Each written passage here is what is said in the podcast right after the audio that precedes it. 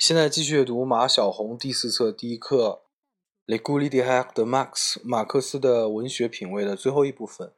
那么这一部分其实也没有说什么，就是说马克思呢，他阅读量非常的渊博，他喜欢在大英博物馆里面读上一整天，然后把所有的目录都读一遍，然后呢，甚至这一点让他的敌人都非常佩服。每天睡的也是非常的晚，然后全部是在工作。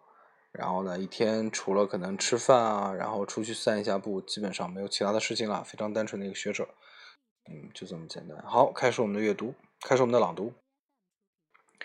La bibliothèque de Max, qui comptait plus de mille volumes soigneusement rassemblés au cours d'une longue vie consacrée aux recherches scientifiques, ne lui suffisait cependant pas. Et c'est pourquoi il lui fut cependant des années en août assidu du British Museum dont il prisait très fort le catalogue.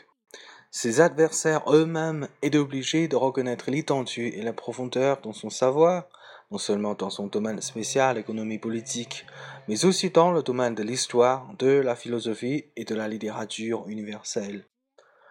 Quoiqu'il se couchât à une heure très avancée de la nuit, il était toujours debout entre 8 et 9 heures du matin, buvait son café noir, parcourait les journaux et se rendait ensuite dans son cabinet de travail, où il restait jusqu'à 2-3 heures après minuit.